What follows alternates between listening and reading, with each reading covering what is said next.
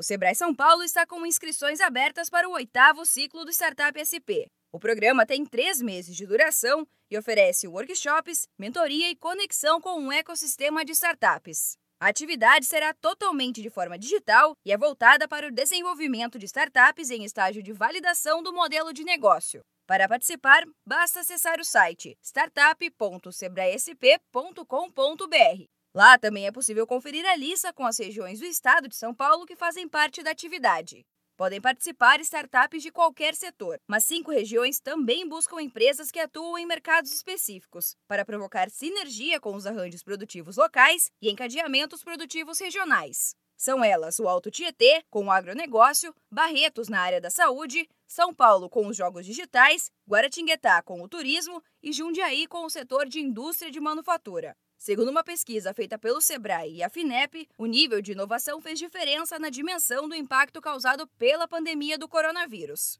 Enquanto 87% dos pequenos negócios registraram perda de faturamento, a queda entre as startups foi menor. Conforme o estudo, 68% dessas empresas sofreram queda de receita. O gestor estadual do programa, Fábio Zoppi, lembra que o momento é de inovação, o que promove um ambiente favorável para as startups.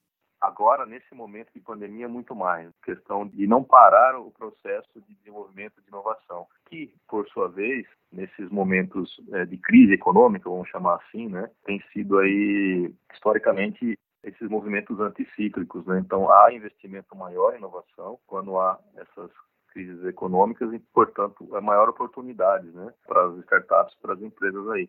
Para fazer parte do programa, as empresas precisam cumprir alguns pré-requisitos, como explica Fábio. Os pré-requisitos são ter um time, né? Então é necessário essa capacidade de execução prévia, também incluir tecnologia, seja própria do founder. Eu não estou falando de alta tecnologia, e sim alguma coisa digital que possa ser executada durante o programa, né? E já ter um MVP, né? Alguma tangibilização em relação a essa entrega. As inscrições para o oitavo ciclo do Startup SP seguem até o dia 13 de setembro. Acesse startup.sebraesp.com.br e participe.